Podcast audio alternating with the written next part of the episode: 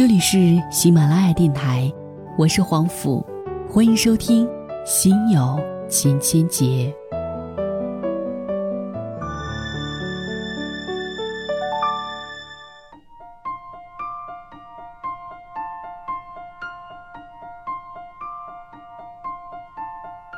我一直觉得，在这个世界上，有三个重要的日子：有你的那天，有我的那天，我和你成为我们的那一天。从此，幸福快乐到永远。我不知道对于我来讲，这一天会有多远。不过，如果你已经拥有了这一天，请一定要记得珍惜这一天，以及这一天之后的每一天。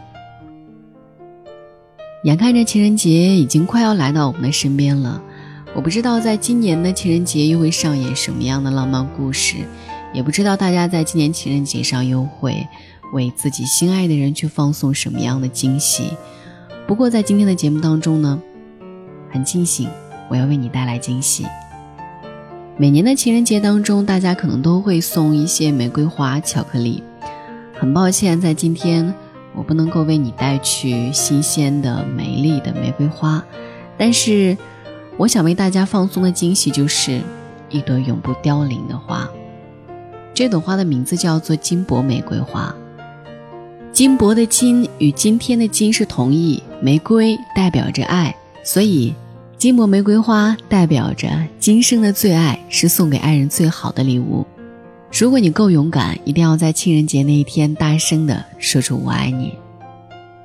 同时要提醒大家的是，为了避免情人节高峰时期购物时段的订单量暴增，耽误大家的送礼时间，如果呃有大家看到我的公众号图片，你也比较喜欢的话，请一定要提前下单，按照您的指定时间安排发货。一支六十八元的金箔玫瑰花，代表着永不凋零的爱。以前在我们家花店的时候，看多了那些爱情物语，些许能够了解到，送一朵表示一心一意，送三朵表示我爱你的意思，九朵长长久久。如果在这个情人节之际，你有任何想表白的话，也都可以发送到我们的官方微信，一定要记得搜索黄甫。就可以找到了。当然，如果你有我的私人微信的话，可以直接私聊。所以在二零一六年，由黄甫工作室打造的情人节专项礼品派送，现在呢活动已经开始了。每一位听众，如果说你现在听到了我的节目的话，也都欢迎大家呢去我的订阅号当中下单。二零一六年一开始，就有朋友说我走上了销售的路。其实我觉得这个名头我一点也不讨厌，因为我希望黄甫工作室会越来越长久，我的节目也会陪伴大家越来越久。虽然今天在节目一开始做了一次销售，不过在我的销售里，我销售的是爱情，销售的是希望，销售的是美好的东西。所以如果你在这里点赞下单，那么你一定是一个心怀美好的人。这个情人节，勇敢大声说出“我爱你”。在今天接下来的时间当中呢，想为各位带来的是李小艺的一篇文章：婚姻里还有没有爱情？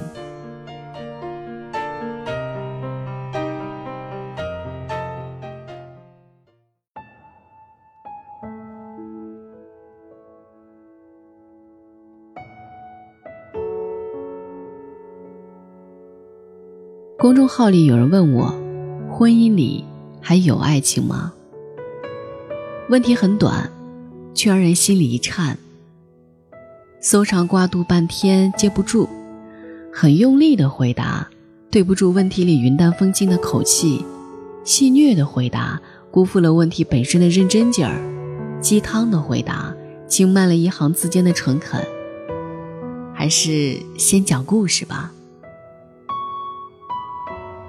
我奶奶八十岁的时候，晚上起夜突然晕倒在洗手间，十分钟后被发现送到医院，诊断脑供血不足，上了年纪而已，没有大碍。可是爷爷从此再也不放心他一个人。哪怕是半夜去洗手间。从此每天晚上，我隔壁的房间总是响起一阵或者数阵稀稀粗粗的声响，有点耳背的两个人用自以为很轻的声音说着悄悄话，有时候是“衣服穿好，不要受凉”，有时候是“咦，手电到哪儿去了”，有时候是“你别起来了，老头子，没事儿的”。还有一次，一个人说：“不要起来，我一直念叨念叨，你听着声音在，不就放心了？”另一个人说：“你不要光顾着念叨，摔一跤不划算。”偶尔，我偷偷把门开条缝，见到爷爷端坐在洗手间门口的椅子上，端枪一样拿着手电。一九五五年就受刑的老军人，看不清他的脸，只感到空气里的认真。奶奶出来，两个人手拉着手，小心翼翼地走回卧室。八十三岁，奶奶走了。墓碑是爷爷亲自设计的，椭圆形印度红的花岗岩被刻满密密麻麻细小的花朵。他说。奶奶的名字里有个“方”字。家里的床上，永远是两套被褥。夏天，两床空调被叠得整整齐齐；冬天，两床羽绒被码得厚厚墩墩。到了晚上，两床被褥一道平平整整铺好。爷爷说：“我们俩还在一块儿呢。” L 的故事是这样的。L 家有各式各样的耳塞，泡沫的、硅胶的、蜡丸的。我打趣他：“你开淘宝店的？”L 笑着说：“某人半夜呼噜声大，不用耳塞我睡不着。这么多年都成耳塞专家了。”我摆弄着那些耳塞，没说话。L 玲珑剔透，接着说：“他过敏性鼻炎，有点感冒什么的，呼噜声更重。”但是他还有呼吸骤停的毛病，最好侧卧，不能仰躺。呼噜声一停，往往就是仰面朝上的姿势，我得把他推醒，叫他侧身睡。这样你还能睡好吗？总比不知道他怎么样睡得好啊。其实他经常出差，我不在，他也能照顾好自己。甚至我们曾经考虑过分床睡，可是夫妻俩。不就是要在一个锅里吃饭，一张床上睡觉吗？那不是一张床，是一艘船。你会觉得有风雨同舟的感觉，你会觉得他不在，你就不踏实，甚至连他的呼噜声都是安全感。L 说这话的时候特别平淡，就跟掰扯八卦聊部新电影一样，一点没有爱的表白的隆重。充满了寻常生活的随意，他就是个会打呼噜的男的，他就是那个男的的老婆，仅此而已。我爱的故事是这样的：我还推荐我喝一种牌子的胶原蛋白，唯一的缺点就是瓶盖特别难打开，每次我都要用小刀把瓶口撬一圈才能拧开。再见面，我问我爱。那些瓶盖你怎么弄开的？这个设计太麻烦了，每天得用刀撬。我还笑着说：“那个不是我开的，每天晚上宝宝爸爸拧开给我喝。他要是出差了，就提前用刀子把瓶口撬松，不打开，放冰箱里码着。要喝的时候，我自己拿出来，一拧就开，还不会变质。”他说：“这些东西你搞不动。”以前我对我老公印象并不好，总觉得那是个特别以自我为中心、大男子主义的人。比如衣服没有及时给他熨就挂脸，饭桌上总要掌握话题主导权，朋友交往喜欢当老大。每次看到我小媳妇儿一样的亦步亦趋让着他，都觉着不值。不过后来再看到这对夫妻，我相信了每一段婚姻。都有自己的开机模式。我们生活在一个对婚姻来说最坏的年代，三十年前，人们终其一生不过结识几百人，现在只要你愿意，微信朋友圈就能过千。庞大的基数让相遇变得简单，发现亮眼的异性，就像每个月都会收到物业公司的费用通知单一样不出奇。可是，简单的遇见却稀释了情感的浓度，平均寿命倒是越来越长。一想到要和身边的这个人厮守到快九十岁，第一感觉不是温暖，而是心惊和怀疑。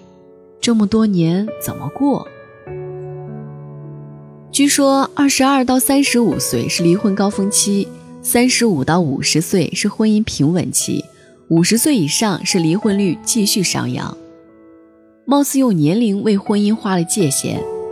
三十五岁之前，生活尚未定型，一对原本携手行走人生路的男女，在漫长的路途中逐渐走失，不再跟得上彼此的脚步，于是分开吧。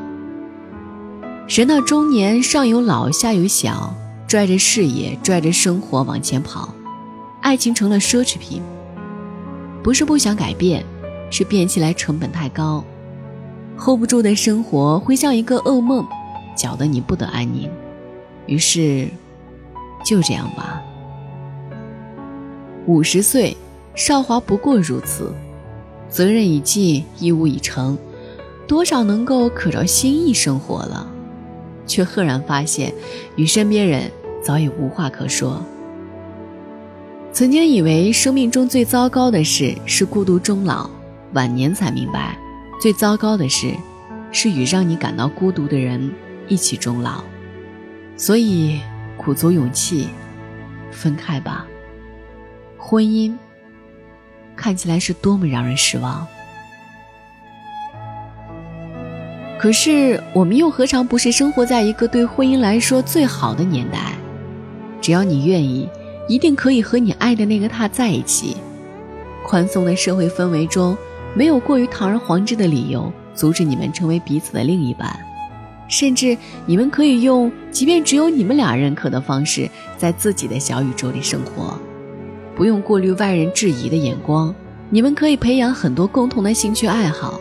发现这个世界上特别多的有趣的事儿，一起旅行，一起工作，一起养小孩，一起孝顺父母，一起找各种各样丰富的事情打发时光。世界之大，所居不过数尺；涉水三千，所饮不过一瓢；人口再多，相伴不过二人。生活里热心观众虽然人多口杂，男主角和女主角，却只会各有一个。爱情虽然是道难题，但终究不过是两个人的事儿。在两个人之间积累更多的正能量，营造只属于两个人的气场，用最简单的模式与最复杂的世界握手言和。婚姻里还有爱情吗？问题的答案取决于你，亲爱的你，相信婚姻里的爱情依然存在吗？爱，是一朵开在悬崖边的花，谷底是付出、深陷、纠结、忧伤。你如此怕掉下去，怎么能够得着呢？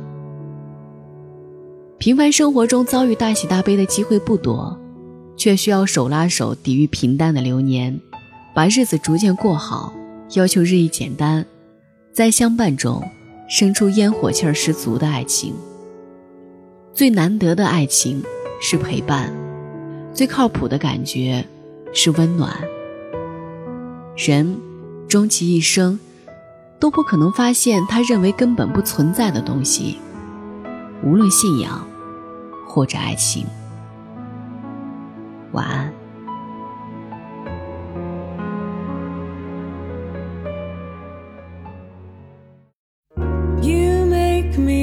To sing about love every time I raise my head.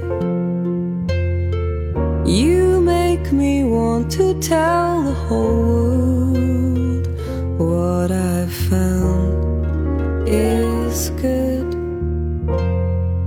And they say, slow,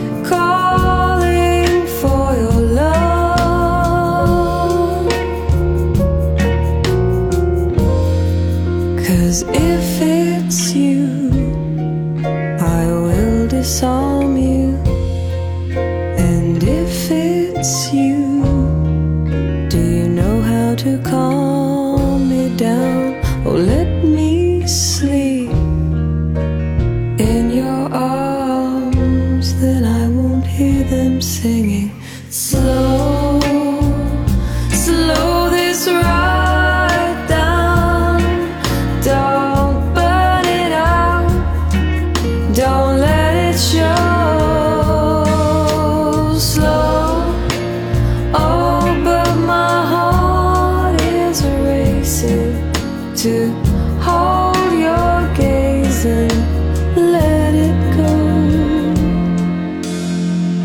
You make me want to sing about love, even though you don't wanna know.